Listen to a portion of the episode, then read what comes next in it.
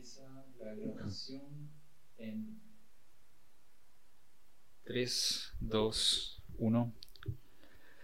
Edu Rebrook, ¿cómo estamos ya? ¿Qué tal, Pepe? ¿Cómo andás? Súper, boludo. Bienvenido a mi estudio de podcast. Al prestigioso estudio, como te dije cuando entré.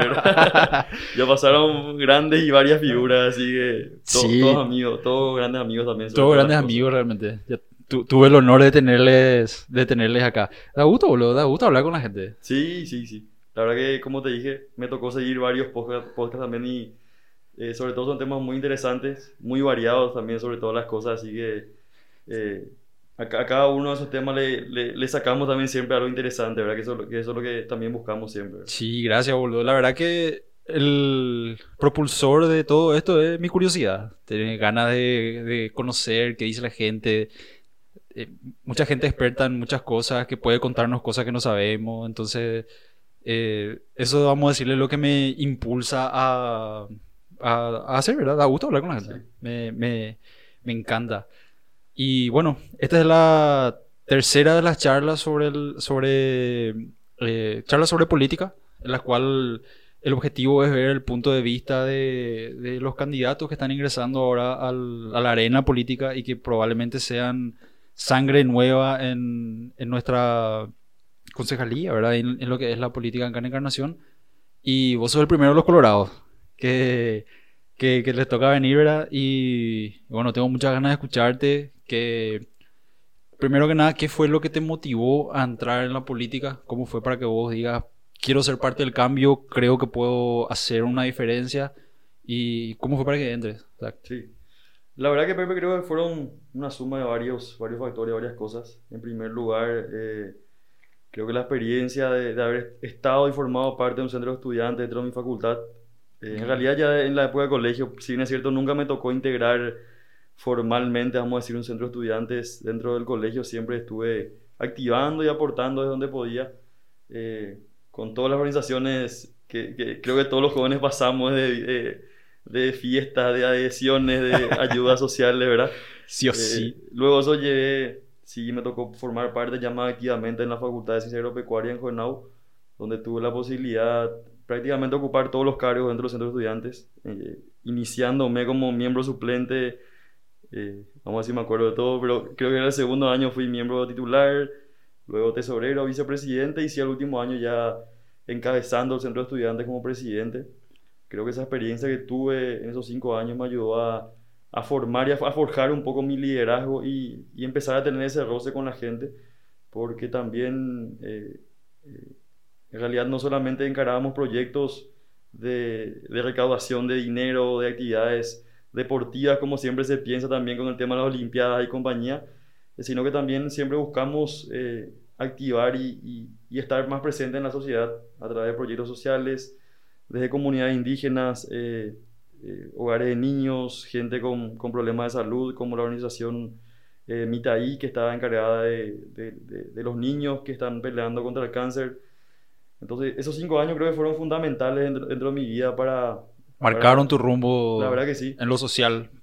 Totalmente porque eh, me ayudaron a, a también a, a ver ese, ese, ese sentimiento que tenía dentro, esa vocación de servicio que tenía, que descubrí que tenía. Eh, la- y obviamente uno estar, estar eh, integrando y activando en esas, en esas organizaciones, también empieza a tener un roce con autoridades, eh, con la clase política a veces. Eh, le oían propuestas a veces al equipo de, "Eh, che, venía a trabajar conmigo, eh, ya, ya te ven como una persona diferente, vamos a decir, eh, y con una experiencia ya de trabajo. Y sobre todo también, eh, Pepe, creo que eh, las ganas de querer hacer bien las cosas son fundamentales siempre para encarar este tipo de proyectos. Totalmente. Eh, Totalmente. O sea, hoy, hoy en día hay demasiada presión en, sobre, sobre todo candidato político de, de cualquier puesto eh, electivo. Y todos los días nos encontramos con, con, ¿cómo decirlo? Con gente que ya que, que hace y hizo mal las cosas y se le va pillando, se le va pillando. Entonces eso mete más presión para la gente que tiene ganas de, de, de entrar. Entonces, sí, totalmente. E- Eso es un, un- un algo que te motiva entonces a... Y creo que fue el inicio, vamos a decir, de, de esta, de esta carrera que estamos todavía... Sí, eh, iniciando y, y ya formando parte más activamente, ¿verdad? Eh, luego también, gracias a Dios, tuve la, la oportunidad de trabajar en el sector privado por tres años eh, en zonas bastante conflictivas también, ¿verdad? Donde me tocó Zona del EPP, ¿vio? zona del FPP. Bola. Estuve como técnico en la parte agropecuaria. Eh, Tiene la piel gruesa, entonces ya... me tocó pasar por varias situaciones bastante complicadas porque la mayoría de los viajes como quedaban en las zonas muy alejadas de- del lugar donde yo tenía mi, mi PC, vamos a decir, o mi, mi casa en ese entonces. Eh, Ajá. a veces me tocaba salir a las 1, a las 2 de la mañana y nos íbamos con los compañeros. Pora por acá, eh, Omni por allá. Qué menos peligroso el EPP. Hija Son, son sí. una experiencia que uno pasa también y creo que es experiencias que suman y sirven también para, para eh, la manera de encarar ciertas cosas hoy en día. Eh, como te decía, luego de esa experiencia que tuve en el sector privado, tuve también la maravillosa oportunidad de venir a ocupar un cargo dentro del sector público como coordinador de un programa, creo que hoy en día el más emblemático de la gobernación de Itapúa, que es el programa Ñemiti 4.0, un programa donde actualmente estamos llegando a casi 18.000 familias dentro de, de todo el departamento. ¿Qué hace Ñemiti 4.0? ¿Qué es el objetivo? O sea, que... El programa Ñemiti es un programa eh, que está eh, es financiado por la entidad nacional de Secretaría ya hace creo que 6 o 7 años. Me tocó estar como cabeza ahora los últimos 3 años, eh, ejecutado por la gobernación de Itapúa, y donde asistimos, capacitamos y le damos ese apoyo inicial a, a los pequeños productores. Como sabemos, Itapúa es una zona prácticamente, eh, no, no manejo los porcentajes, pero es mayoritariamente está dedicada a la, a la parte agroganadera. Eh, dentro de los medianos, grandes productores, eh, también hay, hay, hay pequeños productores que necesitan un empujón inicial siempre. Ujú. Así que este, este tipo de programas creo que son esenciales para poder también darle un poco de, de impulso y, y empezar a mover la economía, porque creo que es eh, algo que, que por ahí no nos damos cuenta, pero tiene su impacto luego también en la zona urbana, ¿verdad? Con, con, con, con todos Sí. ellos puedan, eh, vamos a decir, venir a, a, a gastar ese dinero que logran ganar, ¿verdad? Gracias al apoyo de, de estos programas. No, y de hecho a meter su producto en sí, ¿verdad? Totalmente. Sí. Eh, creo que eh, la zona urbana y el, el- el no solamente Encarnación del país en general, se, tenemos la suerte y la bendición de, de- de poder ser, todavía no en su total- totalidad, pero en gran parte ya autosustentables. Si bien es cierto, hay un montón de, de problemas aún, como el tema del contrabando, el tema de, de- de por ahí la mala calendarización también de los productores para, para su producción. Son cosas que hay que mejorar urgentemente.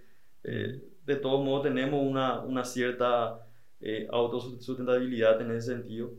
El programa como te decía, aparte de, asistir, capacita eh, con todo lo que es también preparación de suelo, el tema de los insumos y, y- desde que estamos también a cargo del programa le dimos un toque de tecnología que yo creo que esa mezcla que, que logramos entre juventud y tecnología fue vital para los Que, resultados. exacto, eso te iba a decir que viene de la mano sí o sí con juventud, lo que es la parte tecnológica. Exactamente. O sea, ustedes están metiendo, vamos a decirle, un poco más de ciencia a todo lo que es la parte productiva como para poder ayudarle a los Sí. pequeños productores. Sí, hoy en día creo que no solamente no, no pasa solamente en el lado de la producción, sino que en, en varios ámbitos de la vida, ¿verdad?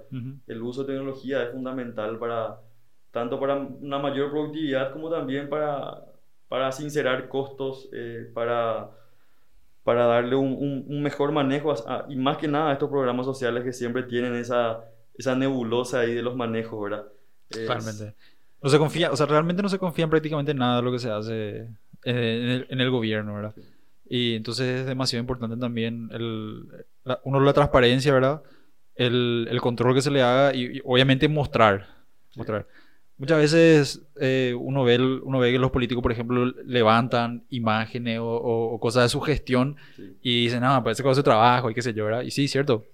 Pero si no mostrar cómo la gente sabe que vos estás trabajando, ¿verdad? Exactamente. Y es un tema que siempre debatimos entre, entre todos también, ¿verdad? Y sí, o sea, yo, o sea, yo también me incluyo dentro de la gente que bajaba la caña por eso. O sea, Sí. yo hago mea culpa de tipo, brother, vos estás, estás haciendo tu laburo, o sea, yo no me, si me quito fotos tomando mate en mi trabajo es para joder la bola, ¿verdad? Pero, pero bueno, es, es otra, es otra situación la del- de la del político, ¿verdad? Y obviamente tiene que mostrar la gestión que hace. Por más que, que no, no, no, no, No que- caiga bien no a caiga bien, eh, exactamente, sí. Y, y como te decía Pepe, eh, creo que esa mezcla que le dimos de, de juventud, de, de, refrescar un poco también eh, la parte de manejo de ese programa y sumado a, a, la tecnología, en este caso lo que hicimos fue eh, colocar el sistema de GPS a los tractores, a los 43 tractores estamos a, a cargo a través del programa el uso de tablets con, con, con, una plataforma también que fue creada por jóvenes encarnacenos. Eh, en realidad fue un resultado de un, de un doctorado que, que, ha hecho un, un, estudiante encarnaceno en Santa María, en Brasil, ah, donde creó una, una, plataforma que pueda, aparte de tener un registro de los productores, con un sistema que es el sistema RENAVE, que utiliza el Ministerio de Agricultura, con datos completísimos desde el nombre y apellido hasta cuánta cantidad de, de gallinas tiene en su casa, ¿verdad? Es, claro eh, logramos un, un, cambio, la verdad que bastante eh, grande, vamos a decir. Anteriormente se manejaba todo con papeles, eh, con fichas que a veces no estaban completas, que no se entendían. poder digitalizar esos datos de, más de hoy en día 22.000 familias, tenerlas todo en un registro digital, en un banco de datos. Sumado a eso, el tema que también incluye la plataforma que es eh, la georreferenciación de, de, cada uno de estos productores. Hoy en día... Para control de combustible o de los equipos. En este caso el GPS sí es para control de, del uso del combustible en los tractores, cosa que también eh, logramos un, un, cambio. y en eso quiero también aclarar, no, no, no, no pasa por criticar a lo mejor a, la gente que estaba anteriormente en el gobierno anterior, porque también fueron ellos los que le dieron el inicio a este programa, eh, sino que uno al no tener un control tan eh, exacto de lo que está pasando, no usar tecnología, no, no tener la, la, seguridad, la certeza de que se están haciendo esas cosas, ¿verdad? Entonces, eh, como te comentaba hoy, ¿verdad? Pepe Morinho, mi técnico en Alto Verá, anteriormente se le da 10.000 litros de combustible mensualmente y, y, él venía y me presentaba una planilla de mil productores que, que en teoría le, le hizo la, el trabajo, ¿verdad? Como, como digo, no, no le estoy acusando a Pepe que él lo hizo, sino que yo no tenía la certeza de que él estaba haciendo eso, ¿verdad? Entonces, con esta, este nuevo programa, lo que hicimos es, sí, Pepe, vos me pedís un litro de combustible, pero yo acá veo que vos hiciste eh, tres parcelas, son 120 litros, no, no tengo por qué darte más combustible, ¿verdad? Ajá. Eh, y fue chocar así con una con una pared ahí de, de, de, problemas que no, ¿por qué antes me dan así, ahora me dan esto nomás? Y, y teníamos con qué sí, es que, nosotros sí, también. Es, sí, es que el, el, bicho siempre patalea antes de que se le... antes de morir, ¿verdad? Exactamente. Sí o sí. Y por más que... Eh, por más que... qué sé yo, eh, pusiste a, gente honesta que no, no, te comía combustible, igual le molesta. Claro. Igual le molesta. Claro. Sí, sí o sí. y aparte, bueno, cambio de sistema en cualquier plataforma, o sea, en cualquier tipo de trabajo es un dolor de cabeza. Totalmente. Cualquier cambio de sistema, ya sea de, no sé, boludo, el sistema más simple a, un cambio le siempre causa malestar. Eso sí, o sí lo. Y, mira, muy interesante lo que vos estás contando, o sea, quiere decir que son 22.000 familias que, que, se les ayudó con este programa. Y, eh, ¿cómo, o sea, se, siente eso realmente? O sea, eh, hay un cambio, esas familias están trabajando o sea, eh, están teniendo mayor ingreso, se les ayudó con eso porque me parece a mí algo muy positivo que de repente yo no, no llegué a, ver en algún lugar. ¿Viste? Bueno, nosotros los que estamos en la ciudad no, no vemos lo que pasa en el campo, ¿verdad? No, no vamos luego a saber. Y se dice luego que muchas veces el trabajo de la gobernación no, no, se siente tanto acá en Encarnación, ¿verdad? Porque Itapuaco es demasiado grande. Sí. Entonces son, bueno, 22.000 familias ayudadas por un programa que sí que es un caso de éxito, ¿verdad? Sí, la verdad que eh, creo que lo que le faltaba a este programa también para, para tener esa, esa mejor visualización de, de, de, finalizar un, un, ciclo, vamos a decir, de producción era la parte de, de comercialización de los productos. Ajá. Porque nosotros le ayudamos mucho en la producción. Eh, hay casos donde levantamos el 300, 400% de, de la producción de, tal o cual productor, pero chocamos con una nueva, una, una nueva problemática que era, bueno, yo el año pasado producía 500 kilos de maíz, hoy estoy produciendo 2000 kilos, pero ¿qué hago con mi maíz ahora? Eh, ¿Dónde vendo? ¿Dónde ubico? Eh, usaba para darle comer a su gallina, para, para autoconsumo también, ¿verdad? Para la gallina de maíz, para el chipaguazú, lo que sea. Pero ahora tenía el tipo ahí 2.000 kilos de, de mandioca, 2.000 kilos de maíz, gracias al aumento de producción que logramos con esto, este tipo de trabajos. Eh, porque también, algo que me olvidaba de, comentarte, ¿verdad? Tecnología también, cuando yo hablo de tecnología, no hablo solamente de, por ahí de, de equipos electrónicos, de equipos, sino que hoy el uso y el mejoramiento del suelo, por ejemplo, es algo vital dentro de la producción. El uso de fertilizantes, de correctivos agrícolas también eh, llevan el, el, el, mote de tecnología dentro de la producción. ¿verdad? Vale. Entonces, eh, eso hizo que, que, al mejorar las condiciones del suelo de estos productores, obviamente se dispare la producción también, ¿verdad? Ajá. Antes yo en, un mismo terreno de 10 por 10 eh, tenían eh, 200 kilos de, de, maíz o lo que sea, y hoy en día en ese mismo espacio están teniendo 1000, 1500 kilos. Eh, para, para no pasar al tema que estábamos hablando, el tema de la comercialización. Entonces, viendo esa problemática que teníamos de, de, de productores que tenían eh, almacenado ahí 2.000, 3.000 kilos de cierto producto, tuvimos que buscar la forma de cerrar ese ciclo de producción, ¿verdad? ¿Y cómo hicimos? Eh, firmando convenios con empresas que, que, gracias a Dios en Itapúa tenemos eh, bastante, una buena cantidad de empresas que, con las que, que, se, que pudimos también cerrar convenios. Entonces, eh, antes de empezar la producción ya cerramos el, el, el, precio que le va a pagar el productor y sobre todo aseguramos de que ese producto se va a vender también, ¿verdad? No dejarle clavado ahí al, al productor con, con, su producción, ¿verdad? Ajá. Porque al final no va, no, no, no, no, va a llegar y no se va a ver ese, esa, ese beneficio, ¿verdad? Hija, súper positivo, súper positivo. Totalmente. Qué genial. Entonces, eh, como te digo, por ahí, por ahí no se, no se ve el, el, los buenos resultados de, de, de, ese trabajo porque, bueno, en el campo y nosotros estamos enfocados al, sí. a lo que nos pasa acá, ¿entendés? O sea, eh, la gente está más enfocada, qué sé yo, en el bache que le rompió su auto que, que lo que está pasando a, sí. a 200 kilómetros sí. dentro del monte, ¿verdad? Pero, pero suena muy, muy interesante y positivo.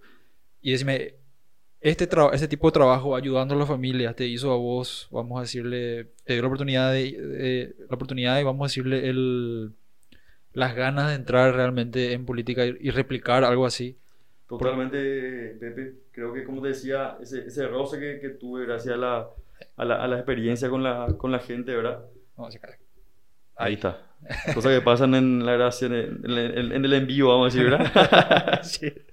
eh, esa experiencia que tuve, como te decía, tanto la, la parte de del centro de estudiantes como sobre todo esta experiencia que tuve, eh, porque en realidad ahora sí me tocó conocer la realidad de, de la gente, era como decías, eh, a lo mejor los jóvenes o la gente en general acá en, en, en Encarnación, en, en, Itapúa, no conoce la realidad del sector rural, ¿verdad? Sí. Eh, y, y, acá, acá en Encarnación eh, tiene muchas, o sea, tiene muchos lugares donde se produce también, ¿verdad?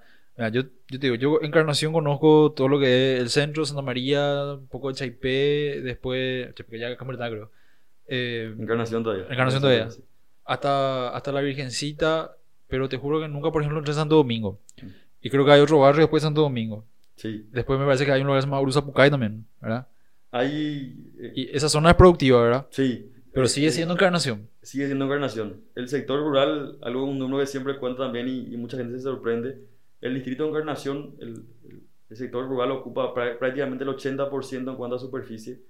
O sea, el 80% de encarnación es zona rural y, y es algo que, que estoy seguro que, que, muchos no saben porque siempre son datos que quiero comentar también para, para que se dé cuenta ¿verdad? de la importancia que tiene un sector rural que, que, que es, es, y está siendo abandonado por varios gobiernos municipales anteriores también, ¿verdad?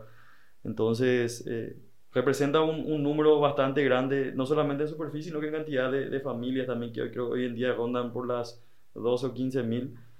Eh, Muchísimo. Y, y, y, gran parte de ella, para no decirte el 70-80% más o menos, eh, se dedica todavía a, a, los cultivos agrícolas, depende de la producción agrícola, ¿verdad? Entonces, ahí es donde queremos apuntar también con nuestros proyectos, con nuestras propuestas, eh, ser la voz un poco de ese sector sin olvidarnos de, de, también de las problemáticas que tenemos acá en la zona urbana, ¿verdad? Claro, pero es que, es que son personas que tienen que estar representadas. O sea, eh, que nosotros no veamos su realidad no significa que no exista, ¿verdad? O sea, obviamente necesitan tener una voz.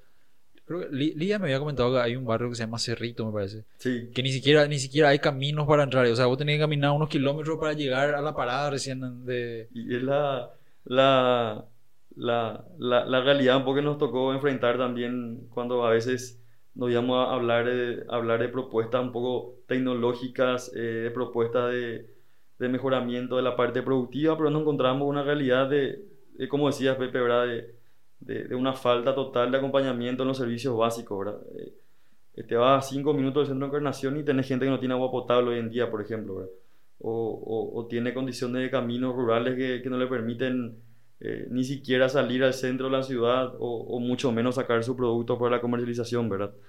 Entonces, algo que, que, que creo que como, como autoridades que, que, queremos llegar a hacer, debemos enfocar nuestra fuerza en la zona rural y estoy seguro que el impacto que va a tener se va a sentir también enseguida en la zona urbana, ¿verdad? Porque creo que todo se trata de un ciclo, de, de, un, de, un, de una rueda de producción y también de la parte económica, ¿verdad? Que, que tiene su, su, su, su, golpe luego en la zona urbana también, ¿verdad? Sí, sí me imagino, o sea, eh, entre otras cosas, aparte del el, el, transporte público, uno lo que no llega, no llega hasta ahí, ¿verdad?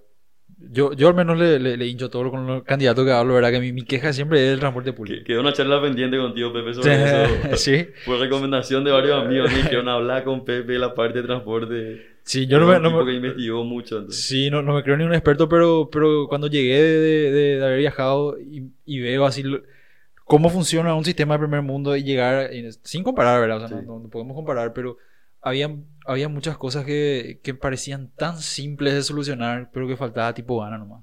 Entonces, otros candidatos me dijeron que se puede hacer eh, licitación. Podemos hacer una licitación nomás. Yo no sé si sea tan fácil, pero, pero si se puede, genial.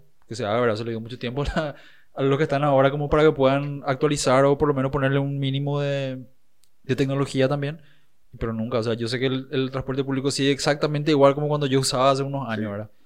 Y incluso peor porque creo que ahora regulan.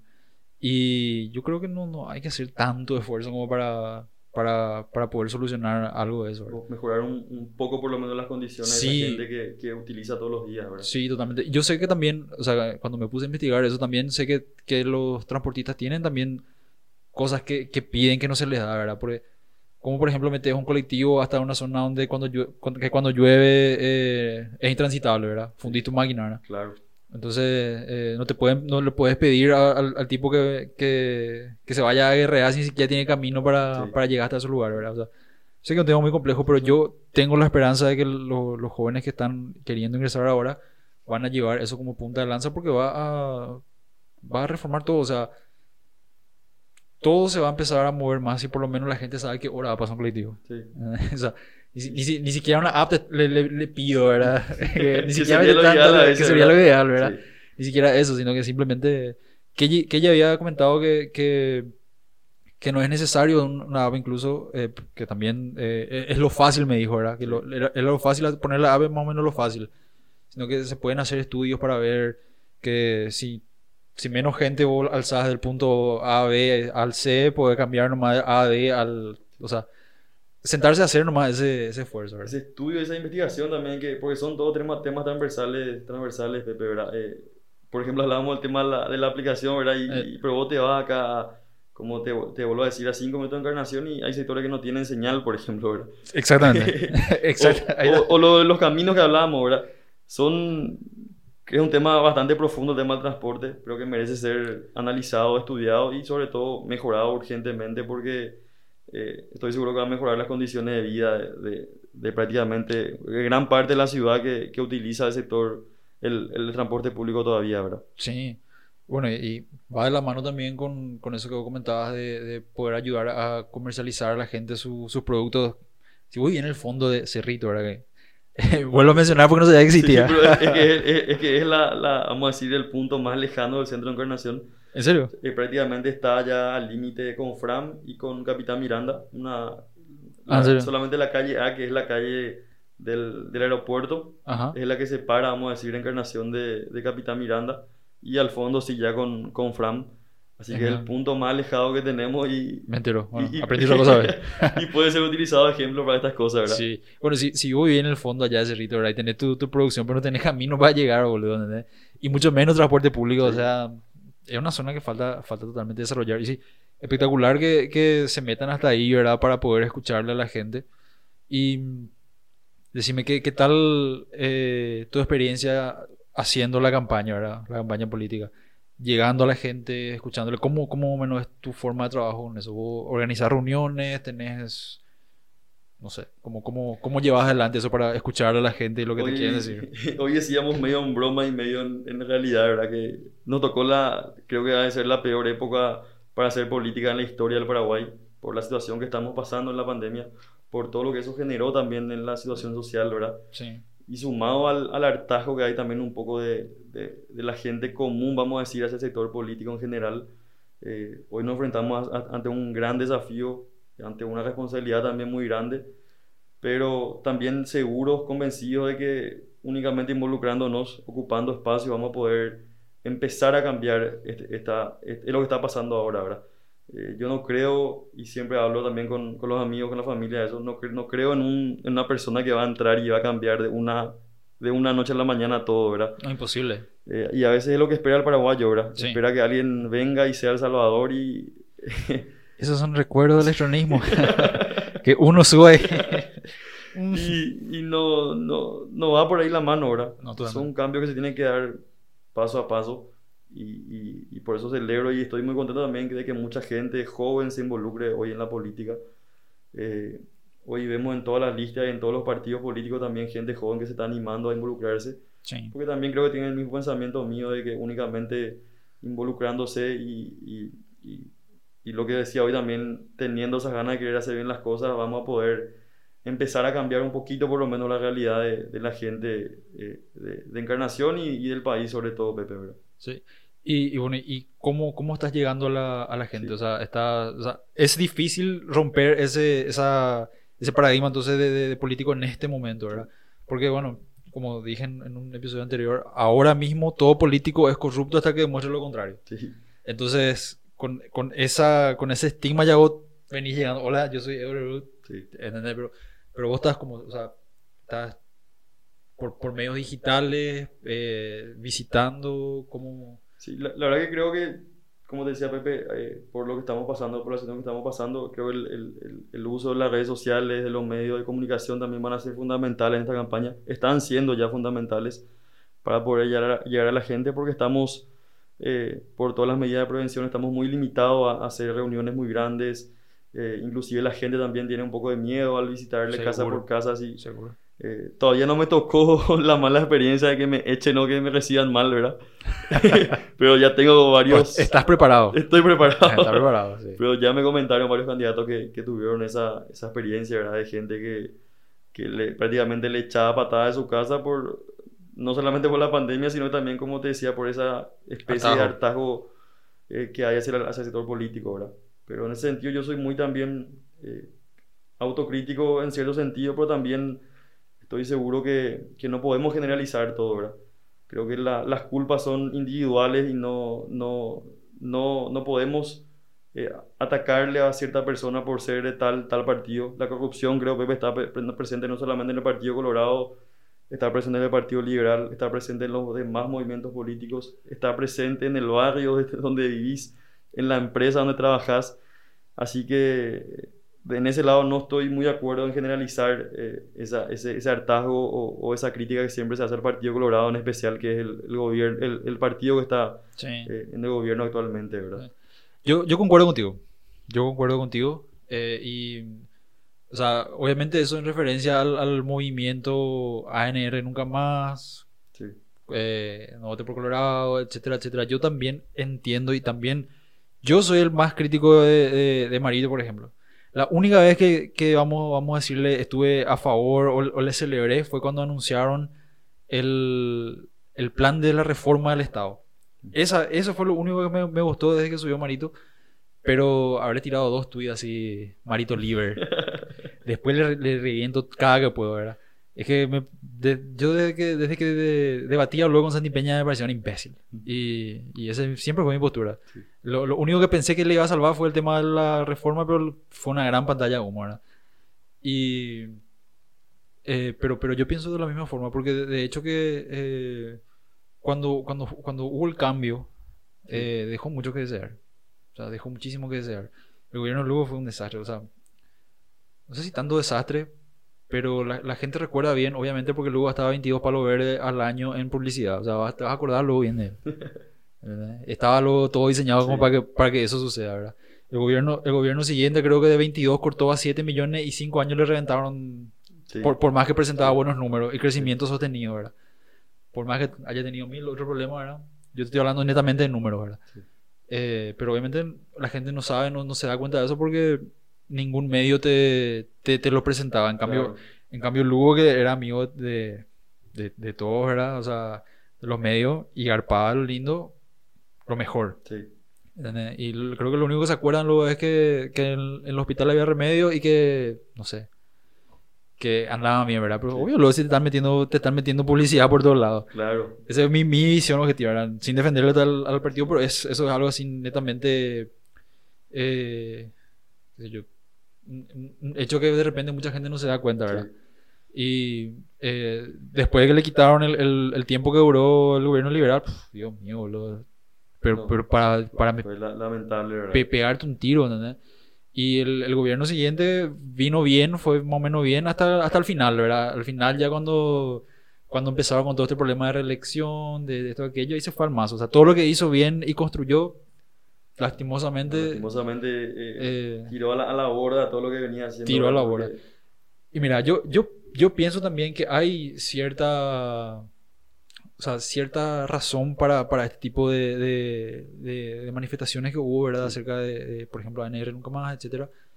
eh, de, de la gente que pide un cambio, ¿verdad? Yo creo que también el cambio es bueno, que se tiene que rotar. Sí. Y, pero tam- también me parece que eh, ese cambio no estaba viniendo porque la oposición tampoco presentaba algo interesante o potable. O sea, eh, como había comentado con Samu anteriormente, yo no creo que si el gobierno liberal, que era la competencia, hoy estuviese en Si el le- poder. si le iba- teníamos a Efraín en la cabeza. Ah, ¿verdad? ¿no? si le teníamos en la casa, yo no sé si íbamos a estar mejor, ¿entendés? Sí.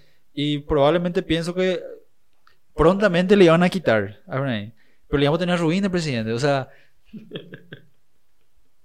era, iba a ser un meme, boludo. ¿entendés? Iba a ser un una presidencia meme así, Sí. te juro. Entonces, eh, yo no, no, no soy fanático de, de- de un color.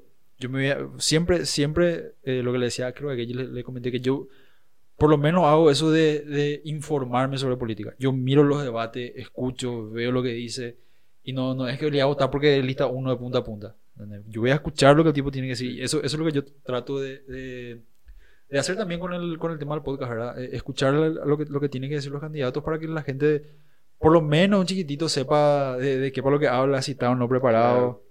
Porque me parece que hay muchos que tipo están nomás por... Como el... Déjame comentar el caso, el caso de... eh, no me acuerdo el nombre, que fue intendente de Asunción. Que, que le echaron por este tema del cobro... Eh, Mario Ferreiro. El Mario Ferreiro. Y bueno, y, y- ¿cómo se llama este tipo? El de los coqui- coquitos de oro. Era que... Hace poco creo que sal- salió la sentencia inclusive. Sí, ya está condenado el tipo. Suárez. Camilo Suárez. Sí. Camilo Suárez. Bueno, y el, el tipo cuando, el tipo fue el que le mandó al frente, ¿verdad? Sí. Y comentó que él empeñó su casa porque eh, el- este Ferreiro era tipo quería eh, le dijo mira vos sos una buena figura queremos que sea intendente y el otro le dijo "Mm, no sé más o menos estaba el tipo era dale va a pegar co-". ah bueno le dijeron yo voy a ser tu, tu candidato pero yo tengo que ganar lo mismo que gano como en el sector privado que ponerle que era 50 millones ¿verdad? Sí. yo tengo que seguir ganando lo mismo si quería que yo me meta en, en política. Y acordaron ahí entre unos cuantos y le dijeron, dale.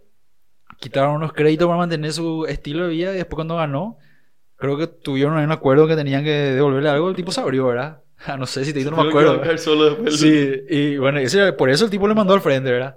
Pero lo que voy nomás, o sea, con la historia de Cachiñay, esta es que el, el Ferreiro este dice que fue la peor decisión de su vida entrar en política y el tipo entró for the LOL, así, para reírse, a ver qué onda, total me van a pagar lo mismo, cinco años nomás son, no Sí. tenía ni idea, boludo. Y eso es lo que voy, o sea, hasta, hasta ahora la, la oposición presenta, boludo, memes te presenta para, para votar, ¿entendés? Y para mí al menos, eh, no soy el Partido Colorado, no es suficiente para que te voten. Sí. Pero, por ejemplo, con los candidatos que ya estuvieron acá, que sí yo les noté preparados, que sí yo noté que pueden, eh, tienen ganas de hacerlo bien, tienen ganas de, tener una diferencia, por ejemplo.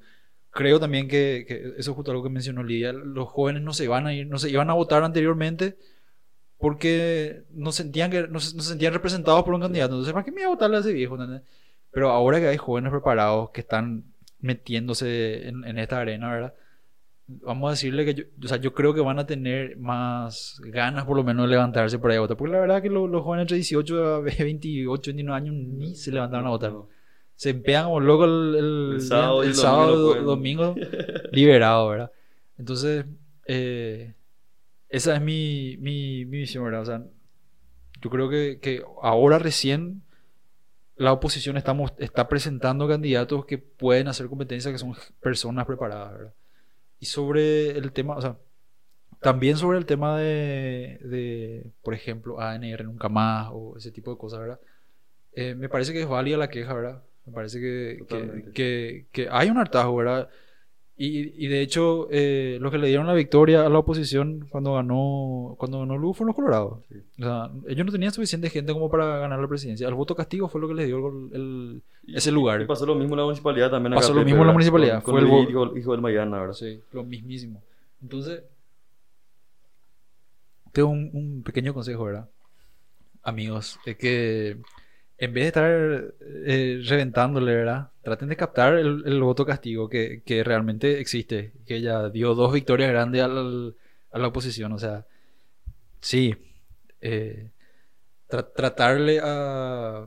O sea, ¿qué, qué le decís, por ejemplo, a, un- a una persona que te dice que por más que, o sea, que yo sé que vos tenés la buena intención de entrar y hacer bien las cosas, pero te dicen, si solo Colorado de entrada, ¿cómo vas a hacer bien las cosas? no? ¿Qué le decís, por ejemplo, a una persona? Y, y algo que, como te decía el Pepe, fuera del micrófono también nos toca eh, enfrentar cada día, ¿verdad? Y tratamos de transmitir también ese mensaje que decías vos, de, de- de que miren, creo que ya estamos suficientemente preparados y desarrollados para, para no pensar en los colores antes que, que las propuestas o la preparación o el tipo de persona que, que, esté eh, por un cargo, ¿verdad? Eh, lastimosamente no es el pensamiento que tiene la mayoría hoy en día. eh, y se siente mucho hacia los barrios eso, lastimosamente. Creo que también pasa por, un, por problemas que tenemos con la educación y, y a lo mejor problemas más profundos también que hacen que, que la gente aún piense y se fanatice por los colores antes que, que, que, que- que tomarse el tiempo por lo menos de, de mirar las propuestas que un candidato prepara, porque nos pasa todos los días. Eh, le presentamos pro- propuestas de, desarrolladas en base a experiencias personales, eh, experiencias de técnicos, asesoramientos, a investigaciones inclusive de estudiantes en la facultad.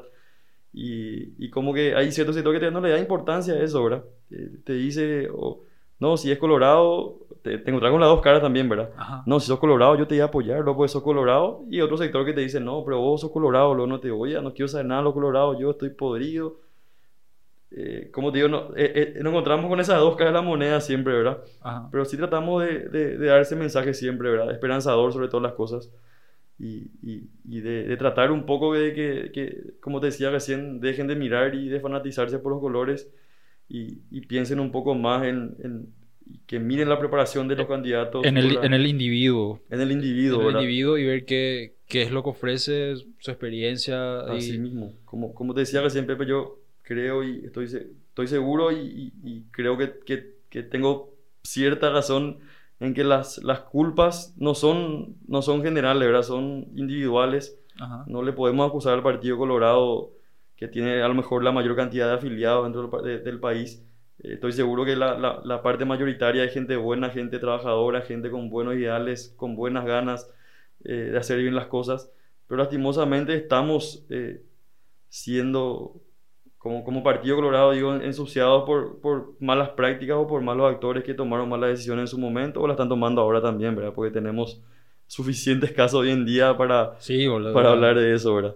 Abrí, Sí. abrí, el, abrí el diario así, cerrar los ojos, abrir el diario y ponemos eh, eh, un, un Y- caso, ¿verdad? Y, y antes de pasar el tema, Pepe, como, como decía, el tema de la manifestación, yo creo que está en la Constitución Nacional también, ¿verdad? El- el- la gente tiene el derecho a manifestarse públicamente, eh, a expresar su enojo también. Eh, fui uno de los candidatos también, creo que el único dentro del Partido Colorado que, que, si bien es cierto, no estuve dentro de la manifestación porque eh, no creía conveniente también en, en su momento, al inicio. No, y te iban a tirar una piedra, boludo. Eh, eh, pero en realidad al inicio no se empezó con la campaña de NR nunca más, me acuerdo los primeros días. Era, era una manifestación, vamos a decir, más eh, centrada y, y, y- y un poco menos agresiva hacia el partido. Ajá. Pero como equipo político, inclusive, te digo, pensamos en participar en la manifestación, pero creímos conveniente también, como ya estaba instalada mi figura como candidato político, eh, dejar un poco eso a la gente común, ¿verdad? Eh, sí, luego cuando empezó eh, el ataque hacia el partido, que, que hasta hoy en día no me parece justo, vamos a decir, por lo que te dije recién también, eh, sí, obviamente nos, no digo nos apartamos, pero eh, miramos un poco afuera también eso, ¿verdad? Ya. Mira, eh, por ejemplo, algo que, que me había comentado otro candidato que me, me quedó, que de- decía que muchas veces el partido tiene mucha inercia consigo, ¿verdad? Entonces, eh, una, una de mi- mis curiosidades, ¿verdad? Cuando pre- pregunto es, eh, ¿te encontrás con, con, por ejemplo, eh, ya, ya dentro de, de- de- de tu campaña y de repente, qué sé yo, en, en tu día a día político, ¿te, te encontrás, por ejemplo, con estas situaciones en las cuales, eh, viste, que, viste que de repente vos tenés la, la buena intención de, de hacer las cosas bien, ¿verdad? De no, o sea, la esperanza luego de, de los jóvenes hoy en día cuando, cuando impulsan un candidato jóvenes es que no, que no caigan las viejas costumbres, ¿verdad? Y que sea un representante realmente de la, de la juventud y que pueda eh, evitar entrar en, esa, en esas viejas prácticas, ¿verdad? Eh, obviamente, qué sé yo, la compra de el arreado, el, el llevarle la, la- ¿cómo se llama? La bolsa con víveres con tu cara, ¿verdad? Sí. Ese tipo de cosas. Entonces, eh, pero eso está, vamos a decirle, en parte, eso en parte es culpa del político, ¿verdad? Pero vos muchas veces en- entras al, al ruedo, ¿verdad? Entras, te vas al barrio, en el fondo, allá en el fondo de Cerrito, ¿verdad? Y es la población misma, muchas veces, la, la gente misma luego, que te quiere influir en entrar en este tipo de, de prácticas que no tienen que ser, ¿verdad? Yo personalmente pienso que la corrupción en Paraguay es una cuestión cultural. Yo, esa es mi, mi opinión, ¿verdad? Yo pienso que es algo cultural y que no importa el partido, sino que es el sistema al que entras luego ya es, ya está haciendo, es algo Está muy- instalado en, ya está en- instalado. en cada parte de la sociedad Sí, hoy en día. ¿verdad? Porque muchas veces uno te da cuenta, qué sé yo, de repente eh, eh, te, para la- te para un zorrito y le querés sobornar, por ejemplo. Eso ya es un acto de corrupción. Entre, entre muchas otras cosas pequeñas que, que están normalizadas, entonces la gente no, no ve como mal, la verdad. Mi pensamiento es que es algo cultural. Y yo soy un poquito pesimista con mejorar eso. O sea, yo no pienso que un tipo va a venir a cambiar todo. Sí, lo mismo que decíamos hoy, ¿verdad? Sí, yo no, no, no creo que llegue a suceder eso, a menos que venga un dictador benevolente ilustrado, ¿verdad? que, pero no, no, no me parece que suceda, ¿verdad? Pero lo a lo que voy es que, por más que vos entres con las mejores intenciones, entras, a- o sea, te vas a recorrer. Yo creo que es la gente la que de repente te va, te quiere llevar a eso porque están acostumbrados también, ¿verdad? Y porque ven que le pueden quitar un poquito de, de, de ventaja. ¿Y te, te encontraste con algo así o...? Lastimosamente Sin sí, necesario, de, sin no, necesario dar nombre Lastimosamente nada, sí, ¿verdad? Lastimosamente sí. Eh, como te decía hoy al inicio, se ve mucho, mucho estos casos hacia, la, hacia los barrios más alejados de, de Encarnación, eh, rurales o suburbanos, donde creo que también, no recuerdo si fue con Samu que tocaste el tema, eh, todavía se, se maneja mucho en base a, a- a- al presidente de comisión que, de- vecinal, al presidente del barrio, que por ahí son fundamentales también para el buen desarrollo de, de, de, de- la gente de la zona porque son los encargados a veces de, pelear o gestionar eh, los servicios básicos o, o diferentes mejoras para el barrio. Pero en ciertos sectores también eh, hoy en día son los que se encargan de, de, no digo de aprovechar eh, esta situación política, sino que Gestionar. lastimosamente gestionar otros recursos. Eh, es algo que, que lastimosamente nos toca enfrentar todavía eh, y que lleva, lleva ya, como decir, estira un poco hacia, hacia ese lado, ¿verdad? Mm, Personalmente y como equipo también no estamos entrando obviamente en ese juego porque estamos también un poco podridos de esas prácticas políticas. Eh, el tema ya la, la olla popular es que fue un tema también muy criticado siempre. Eh, también creo que es un tema muy delicado, Pepe, porque a veces la necesidad hace que, que la misma gente, pasamos creo que como te decía hoy, por la situación más difícil seguramente después de la última guerra en Paraguay con esta pandemia. Chingo, Eh, la necesidad que, que había y que sigue habiendo es terrible. Sí, y Eh, solamente yéndote a ver. Con- solamente estando, estando al lado de la gente, sintiendo, teniendo ese roce, uno se da cuenta que hay gente que no tiene, para- pero en serio no tiene para comer dos, tres días, ¿verdad? Entonces, eh, como te decía, el tema de las ollas populares, las diferentes adhesiones, actividades que se hacían, yo no veo con malos ojos eh, realizar esas actividades cuando son realizadas para, para, para ayudar de corazón de- a la gente que está necesitando, ¿verdad? Ahora, cuando son estas actividades utilizadas políticamente para que vos te ganes tu voto, inclusive a veces descuidando, eh, no sé, creo que en estos meses, esta semana vimos varios eh, candidatos inclusive donde sacaban la foto a la, a la persona recibiendo su, su ollita de, de- de- de comida, es denigrante. Sí. Eh, Boludo, ¿viste el, el, el que hicieron en el, en el, ta- batea en el de- tambor? eh, en la mitad del creo- tambor. Si no me equivoco, es una batea que boludo. utilizaban para darle de, comer a los animales y, y en ese sirvieron la comida, por ejemplo, ¿verdad? No, criminal, boludo. Eh, por eso, y, y más, que, más aparte de, de- de eso, de esas prácticas, eh, eh, utilizar eso políticamente, como te decía hoy, para ganar tu voto, para ganarte la simpatía y, y subiendo vez las redes sociales, me parece uno de los mayores actos de, de, de- de- de- de- denigrante hacia las personas que, que por ahí están pasando por malos momentos. Sí. Eh, así que me parece un tema complejo y delicado también, pero no veo con, con malos ojos, eh, como te decía, si es realizado eh, en realidad de, corazón con- y con las ganas de darles ayuda sincera y solidaria a esa gente que, como te decía, no, vamos, no, no hace falta que te vayas muy lejos, ¿verdad? Acá en Encarnación, en los barrios, Sí, no, eh, no, boludo, en el centro. se siente muchísimo. No, yo te, yo te digo, cuando, cuando fue el primer mes de cierre total, en el centro se organizaban eh, ollas Sí. populares y se, se pelaban las ollas, man. Sí. Mira, yo te digo mi, mi visión sobre eso, ¿verdad? Sí. Eh, una de las cosas que yo quiero, debat- que quiero debatir, ¿verdad? Es que eh, me parece a mí que entrar a la arena política muchas veces acá, o sea, en nuestra realidad, te encontrás con resolver lo urgente antes que lo importante. O sea, vos querés, plani- pla- querés planificar, querés mejorar el, qué sé yo, la, estructura eh, de transporte, de caminos, de, de lo que sea, pero te encontrás con una realidad en la que el tipo no tiene para comer, boludo.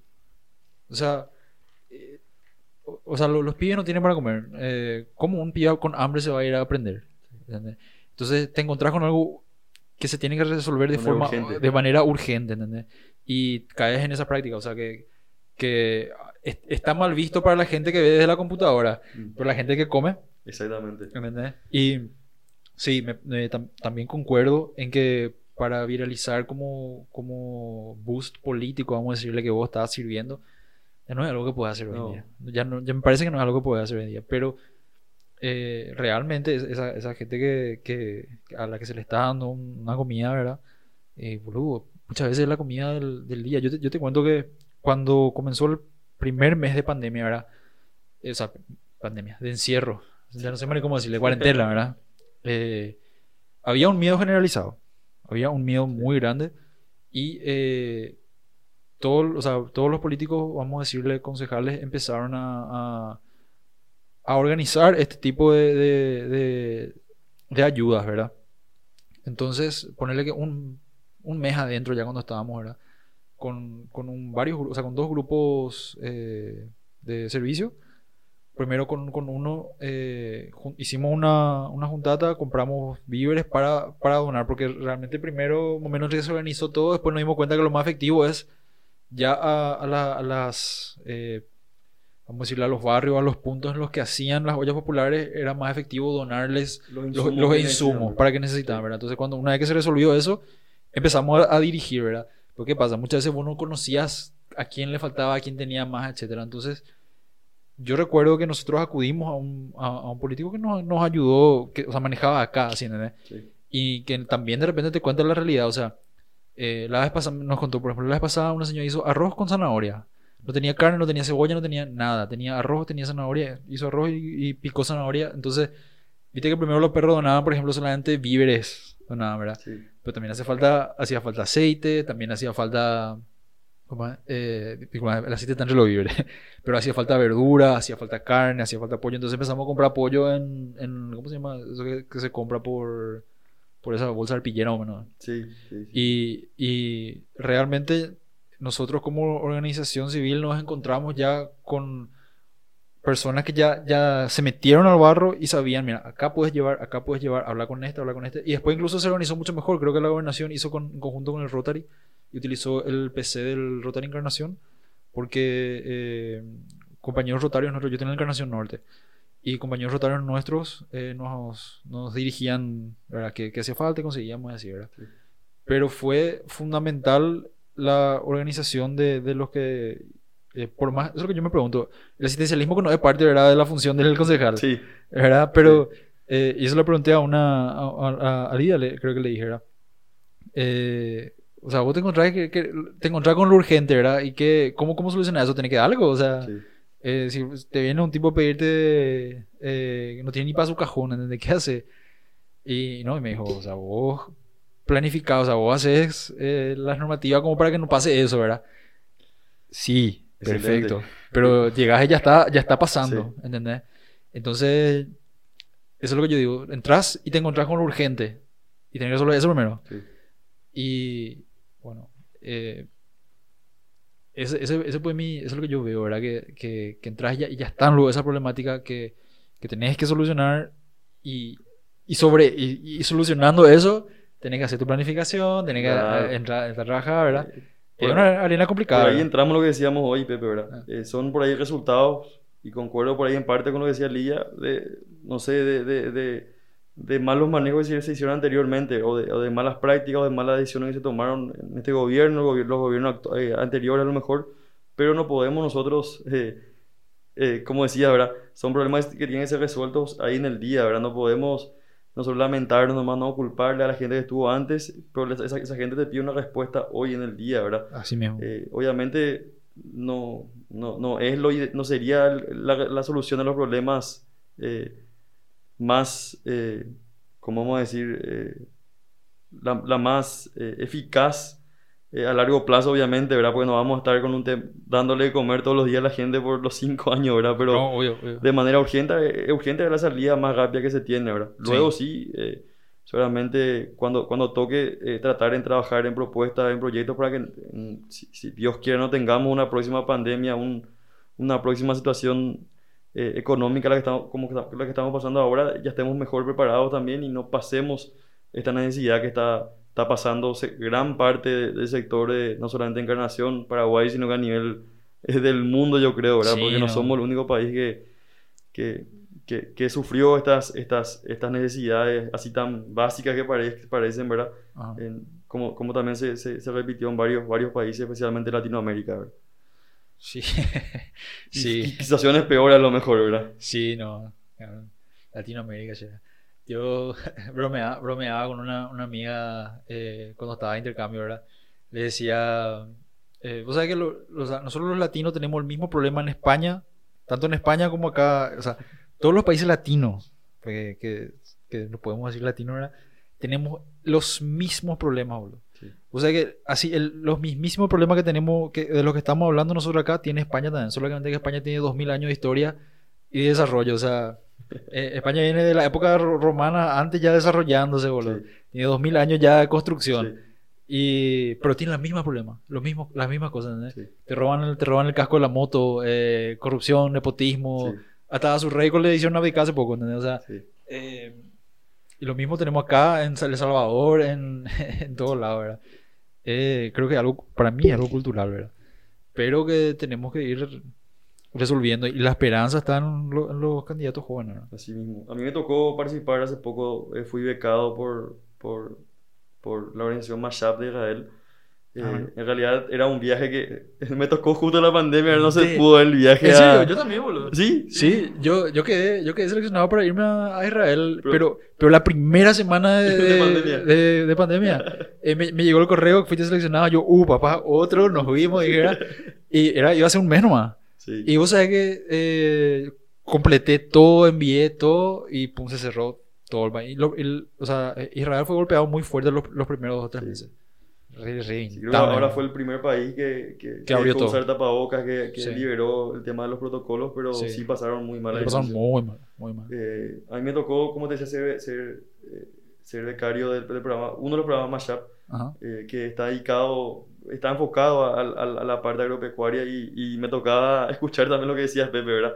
Porque compartíamos, eh, como era, era dedicado a gente de Latinoamérica, eh, creo que estábamos, éramos, fuimos seleccionados de 3.000 par- eh, inscritos, eh, fuimos seleccionados tre- 30 personas de 12 países de Latinoamérica y, y escuchaba, te juro que de los 12 países lo- la misma problemática en el sector rural, ¿verdad?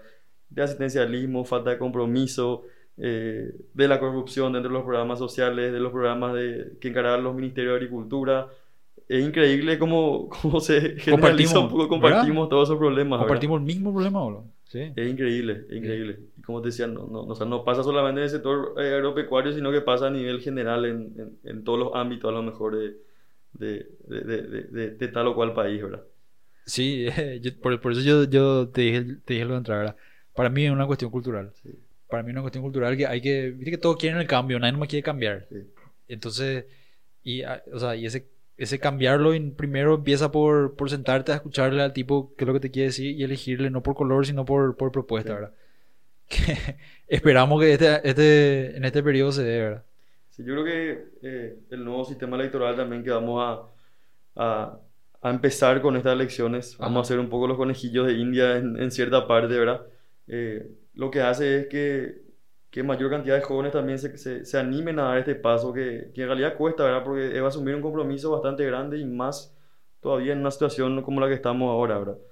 Pero tener la posibilidad de, de, de poder llegar a lo mejor con una menor cantidad de votos o, o, o de, de no tener que estar eh, dependiendo de tal o tal candidato para que vos puedas entrar, porque es el, el problema que pasaba con la juventud siempre, ¿verdad? Eh, O sea, ya eh, representado Hablo por- dentro de mi partido, ¿verdad? Eh, que siempre se le daba el cupo 5 o 6 y vos sabías que no entrabas, ¿verdad? Claro. O sea, ¿cómo te vas a pedirle a, un joven que se vaya a votar si ya él mismo sabía que vos no tenías chance de entrar, ¿verdad? Hoy en día el joven creo que se siente representado, eh, no solamente por candidatos de mi partido, que, que hay varios jóvenes también bastante, bastante buenos, eh, bastante preparados también, eh, se dan todos los movimientos, todos los partidos políticos, y eso creo que va a hacer también que, que aumente la, la cantidad, el porcentaje de participación de los jóvenes, que siempre es bajísimo. Sí, muy bajo. Eh, Siempre es bajísimo. pero pasa por lo que hablábamos ahora, por Sí. la falta de representación y, y también por la falta de, de ver una figura potable. Yo creo que, que hoy en día eh, existen en, en varios, varios movimientos o partidos políticos. ¿verdad? ¿Y cuántos, cuántos votos uno necesita para poder eh, pasar estas internas, por ejemplo? Y la verdad que como va a ser un, un, una, un sistema de votación, un sistema electoral nuevo, no, no, no tenemos un modelo, vamos a decir, de, de, de una Ah. experiencia previa de saber con cuántos votos uno puede entrar. Se habla de, de- de me tiraron ya varias cifras los, los calculadores de, de- en cuanto a eso, ¿verdad? ¿Sí? Eh, en el, en- como, se, como sabemos va a haber una participación baja, eh, va a ser Mm. eh, lo que se espera es que sea, inclusive hablan del- de, de- de una participación menor al 30%, entre 20 y 25% en ciertos sectores. eh, y como, como dentro del Partido Colorado hoy tenemos 96 candidatos, Hija de los 96 tienen que quedar 12, ¿verdad? Va a haber también una mayor eh, distribución de votos entre esos 96 candidatos. Creo que se habla de entre 600 y 800 para poder entrar dentro de los 12. Eh, obviamente en la parte final ya seguramente de los 12, ¿verdad? Parece lograble. 800, 900. nada. Parece lo... Yo, como, yo estoy seguro que voy a, voy a juntar esa cantidad de votos, ¿verdad? Pero eh, también pasa, de, como te decía, son 96 candidatos. eh, inclusive con algunos compartimos los mismos sectores, tanto de la juventud, de la zona rural. Eh, Te encontrás. sí, te encontrás con, con... Pasa con los amigos, ¿verdad? Claro, claro. Eh, se hicieron un montón de memes también sobre eso, ¿verdad? El- a mi vecino es candidato, por ejemplo, ¿verdad? yo, y yo tengo que ir co- co- compartir los votos ahí en el vecindario con mi vecino, por ejemplo, ¿verdad? Sí. Y pasa con los amigos, con la familia. Entonces, eh, si bien es cierto, parece un, un número bastante fácil de, de- de llegar, eh, yo creo que hay que igual salir a, a pelear, como ya lo estamos haciendo, ¿verdad? Seguir a, salir a convencer, a llegar con propuestas, utilizar todos los las formas y los medios necesarios para poder llegar, eh, teniendo en cuenta las limitaciones que tenemos hoy en día. Eh, pero es el, el número que se habla más o menos para estar, entre los 12. Y sí, para encabezar la lista ya seguramente superar los 1500 o llegar a los 2000 votos, ¿verdad? Para estar entre los primeros 3 o 4 candidatos. Que si bien es cierto, eh, eh, este nuevo sistema electoral no, no, no tiene mucha importancia el orden hoy en día, porque por ahí el número 12 le puede ganar al número 1 inclusive. Claro. Eh, llegar con una buena base de votos para las generales también va a ser muy importante, ¿verdad? Eh, para poder eh, levantar y, y- y obviamente quedar después entre los eh, 12 concejales que son los que representan a la ciudadanía luego en la Junta Municipal, ¿verdad? Hoy Ajá. en día creo que tenemos 8 concejales colorados dentro de los 12 que están dentro de la Junta Municipal y, y según la expectativa que tenemos también está en mantener, mantener ese número también como Partido Colorado. Ya. Una- otra consulta que te hago, por ejemplo, es eh, ¿qué tanto pensás vos o estás seguro que, que se puede hacer siendo concejal? Porque, eh, me dijo, por ejemplo, eh, que ella me, me dio bastante esperanza. Me dijo, mira, vos estando ahí podés meter esto, o sea, empujar, eh, o sea, me, me dio a entender que, que sí se puede hacer mucho, ¿verdad? Lidia también. Y sin embargo, yo veo que si vos, por ejemplo, vos, vos entras y sos único joven, ¿verdad? Y tenés una, una idea, un plan, qué sé yo, de por ejemplo, asfal- empedrar todo hasta Cerrito, ¿verdad? Hacer esto, aquello, ¿verdad? Va a salir eh, eh, pre- pre- prestigiado después, de- después del programa en la zona de Cerrito. Varias veces, le hicimos la, la, la propaganda ya. Bueno, vamos a cambiar. Urusa Pucay, entonces. Hace tanto paisano. Sí. y entonces, eh, no sé, boludo, ponerle eh, a faltar hasta Urusa Pucay, ¿verdad? Pero si vos estás solo empujando una idea, ¿qué tanto podés hacer? Sí, por eso creo que va a ser muy importante eh, eh, la, participación de la gente en, esta, en estas votaciones, Pepe. Porque como decías, y tuvimos la experiencia en la última junta municipal, ¿verdad? Donde había por ahí una o dos personas que tenían intenciones de hacer, hacer grandes, eh, grandes cosas por la ciudad, presentaron propuestas muy interesantes, proyectos, eh, normativas muy interesantes. Eh, al final no pudieron hacer nada porque eran, eh, por ahí no digo, porque no, no me parecen tampoco malas personas las- los demás concejales, pero por ahí donde primaban temas políticos antes que, que los intereses eh, reales que tenían esos proyectos, ¿verdad? Eh, o pasa lo mismo con la relación que había entre la Junta Municipal y la, el Ejecutivo, por ejemplo, ¿verdad? Que es otro tema también, Sí. ¿verdad?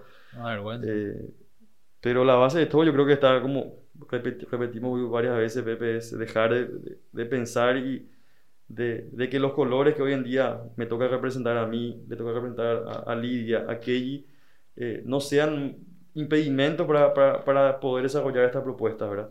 Pasa en dejar de pensar primero como colorados o primero como febreristas antes que como encarnacenos, ¿verdad?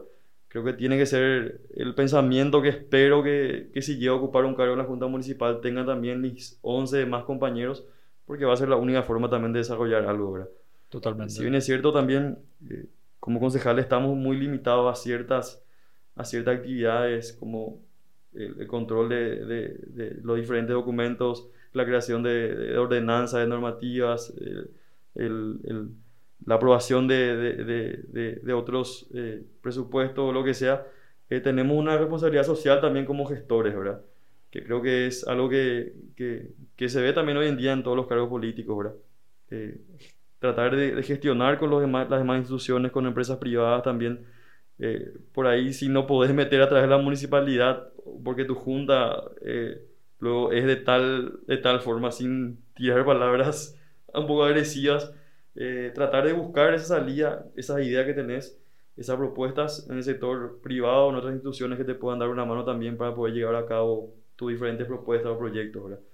Eh, Dios quiera no pase eso, no tengamos esa necesidad en la próxima Junta Municipal, pero sí una problemática que estamos viviendo hoy en día y nos tocó atravesar en los últimos 5 o 6 años, ¿verdad? O sea, mira, tiene- me, me parece puro lo que decir, ¿verdad? O sea, si, si tenemos tres personas jóvenes dentro de la, de la Junta Municipal y se alinean buscando obviamente el, el- el interés local de la, o sea, de la, de la comuna antes que, que encontrar esas diferencias por colores sería...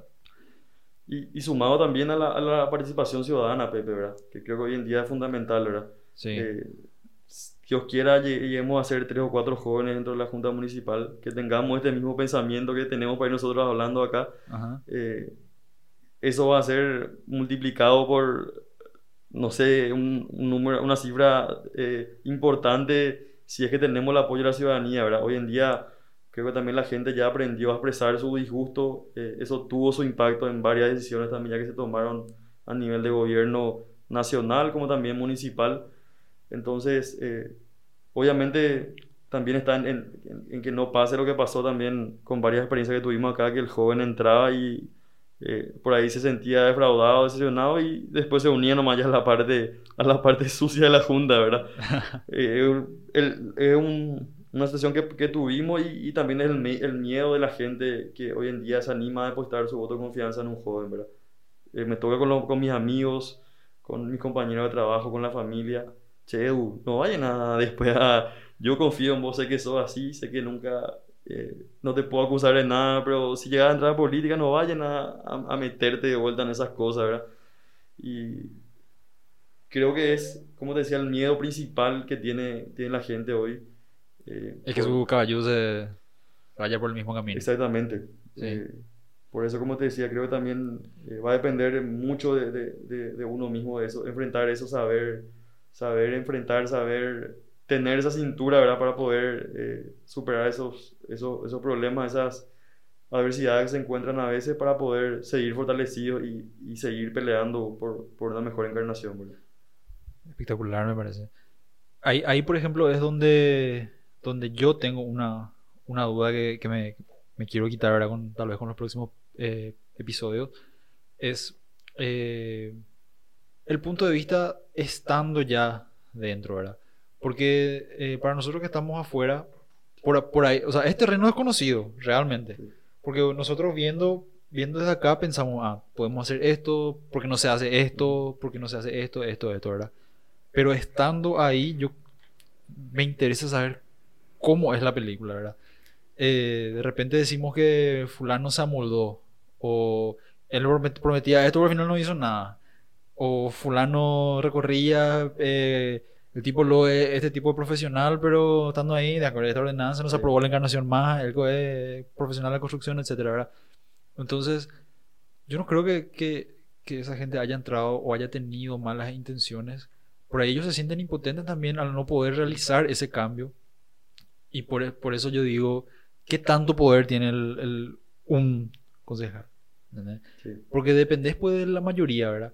Y si por, por más que vos tengas esa buena idea, esa buena intención de llevar adelante, si no alineas con los, con los demás, ¿qué es lo que puedes hacer? Sí. O sea, por eso es mi, mi pregunta, ¿qué poder tiene un tipo, un concejal? Ojalá podamos hablar ahora, eh, luego del 10 de octubre, si Dios quiere, el año que viene, pero para que te cuente mi experiencia un poco, a ver qué se Pero, siente. pero, pero te juro que me interesa, boludo, porque yo, yo no pienso que, que, que la gente. Yo no pienso que un político agarre y diga, puta, si entro, ¿cómo voy a afanar, papá? ¿Sabes qué? Uh, acá, ya metí esta acá, ya metí esta acá y voy a comer tú a mi bolsillo, ¿verdad? Yo no creo que un tipo entre a la política con, con esa mentalidad. No, ¿Entendés? no me animo a decir que todos no, ¿verdad? Pero.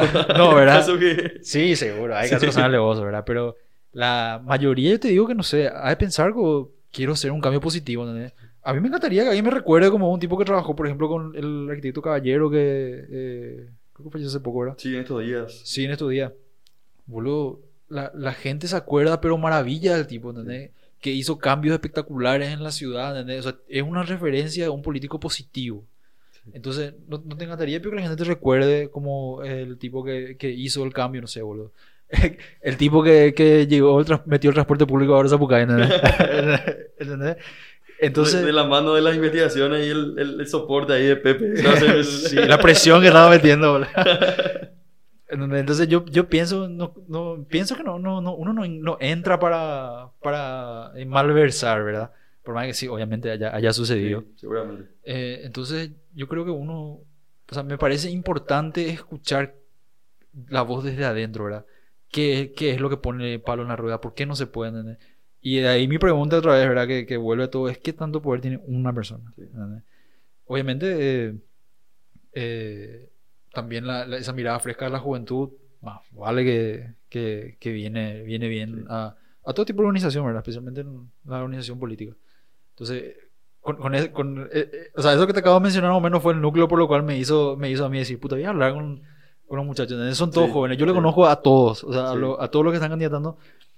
Por lo menos una de ellas hablé y, y- y quiero escucharle, ¿verdad? Por eso, por eso me motivó, por ejemplo, sa- eh, ver su, su pensamiento y qué piensan que puede hacer. ¿verdad? Para poder ver esos puntos de vista y ahora eh, en los próximos capítulos, ¿verdad? Comparar con lo que, lo que pensamos que se puede hacer con lo que efectivamente, ¿qué te encontrás para poder Sí. hacer, ¿verdad? Porque pienso que de repente sí hay buenas intenciones, pero ¿qué es lo que nos está pasando que no se puede hacer, ¿verdad? Y me parece que eso no solo a nivel pasa, no solo a nivel local, también a nivel nacional, ¿verdad? Sí. Porque hay, hay muchos temas que yo quiero hablar, ¿verdad? Quiero tocar, por ejemplo, el tema de, de, de PayPal acá en Paraguay, ¿verdad? Sí. Porque tenemos, pero talento hay, boludo. Acá en- Paraguay hay talento Sí. de gente que puede tranquilamente estar laburando de su casa y, y, no, y en todos los sectores, sobre todo. Sí. En todos los sectores. y no, y no, y no puede porque no tiene cómo mover dinero, ¿entendés? Y eh, quiero hablar de eso y quiero hablar de un montón de cosas que, que de repente eh, siento que, que, que pueden hacer un gran cambio a nuestro, a nuestro día a día, pero no sabemos por qué no pasa. Yo sé que hay un proyecto de ley para, para que se pueda recibir pagos, ¿verdad? Pero no, somos un país que está, somos una isla, en serio, ahora mismo estamos Sí. siendo una isla rodeada por, por tierra, ¿verdad? Porque no, no podemos recibir eso, esos medios de pago, o sea, a mí me tocó incluso alguna vez contratar a una persona que estaba en Filipinas, boludo. O sea, yo estaba laburando con una, una tipa que estaba en Filipinas, en una isla que si te muestro en Google Maps dónde está, la tipa tenía internet, una computadora y techo de paja y había eso, ¿cómo? Eh, zorro volador filipino alrededor de la tipa, boludo. Imagínate que estaba facturando Sí. por, para la empresa que trabajo, Sí. ¿entendés? Y, y eso puede pasar acá, boludo, ¿entendés? Puede pasar tranquilamente acá, pero, pero mi, mi duda es qué tanto puede hacer la persona que quiere hacer ese cambio dentro de la política y con qué se encuentra, ¿verdad? O me has contado ahora sí que, sí hay que entrar. No, yo creo que los jóvenes vamos a ver la, la- la- la parte primordial para, para lograr ese cambio. Para lograr ese cambio. Yo creo que, eh, como hablábamos y creo que repetimos varias veces también ya, eh, el dejar de, de darle prioridad a la parte política antes que, que a la parte de las propuestas, de las ideales que pueda tener una persona. Pues creo que es el, el problema que tenemos para, para que no se lleven a cabo todavía esos tipos de proyectos, ¿verdad? ¿Cuántos, creo que día a día escuchamos propuestas, proyectos se presentan a la Cámara del Senado, la- la, la Cámara de Diputados, perdón, a la, a la Junta Municipal, a la Junta Departamentales, que a veces por ahí son eh, eliminados, de- de- desechados porque presentó un diputado o un concejal de tal color, ¿verdad?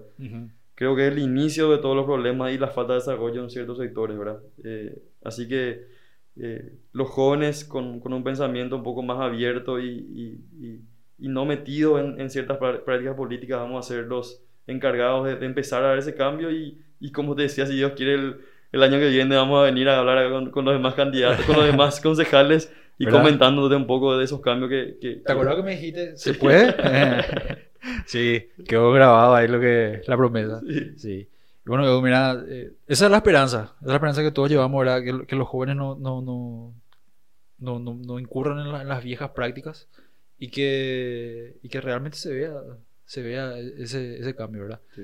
Eh, mira, boludo, ya hablamos más de una hora, ¿verdad? ¿Cuánto tiempo? Pasó una hora? Sí, boludo. Estaba mirando, tratando de, de- de mirar tu reloj a ver cuánto digamos, porque no tenía mano Sí, ya más de una hora que estamos hablando, ¿verdad? Pasa el tiempo volando. Increíble. Sí. Y bueno, ¿y cómo, cómo puede hacer la gente para, para encontrarte en redes sociales o para, para ver lo que vos propones? Acá, por ejemplo, me, me trajiste un, Sí. un, un tríptico con, con lo que son tus tus propuestas, la punta de lanza de tus propuestas, ¿verdad? ¿Cómo la gente puede entrar a ver lo que vos estás... Ya le invito a la, a la gente a poder seguirme en las redes. Estoy como Edu Rebruc 2021 del Facebook. Edu Rebruc, que es mi, mi perfil personal también de, del Instagram. Donde en realidad van a encontrar todos los trabajos que yo vengo haciendo ya hace eh, casi, son casi 8 o 9 años ya en el sector privado público y también mi experiencia en los centros de estudiantes. Y sobre todo también les invito a, a que puedan dedicarse un chique de su tiempo para poder leer las propuestas que fueron preparadas, como te decía, bien base a la experiencia que tuve en la calle y también sobre todo asesoramiento técnico, a investigaciones, estudios de, de, de, diferentes, de estudiantes de diferentes áreas de, las universidades. Así que también fue eso para hacerles sentir un poco parte del proyecto y que se, se sientan representados del inicio con esta candidatura. Y, y nada, eh, agradecido contigo, Pepe. No, Eh, me gracias por una, una charla amena. acá. Gracias. Eh, la verdad que me tocó seguir varios, varios episodios de, de, de- de podcast, así Gracias, que eh, un, un honor estar contigo acá y esperemos estar más adelante seguramente hablando de otros temas también y, y, y seguir conversando, ¿verdad? Sí, espectacular. Bueno, muchísimas gracias por venir. Yo creo que sat- sat- fue satisfactoria la pregunta. No, la pasamos respuesta. muy bien, pasamos Sí. muy bien sobre todo. Bueno, vamos cerrando entonces. Y